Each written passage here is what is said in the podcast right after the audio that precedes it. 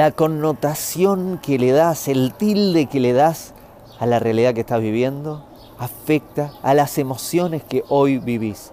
No son un accidente las emociones que estás sintiendo. Las emociones que estás sintiendo son resultado de tus pensamientos. Si pienso, ay, qué feo que está esto, así me voy a sentir. Si pienso, hey, qué bonito que está esto, así me voy a sentir.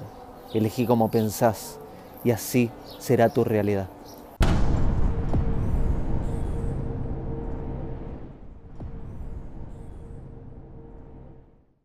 Hago esta rápida pausa comercial para agradecerte por oír mi podcast y pedirte que si te gusta lo recomiendes.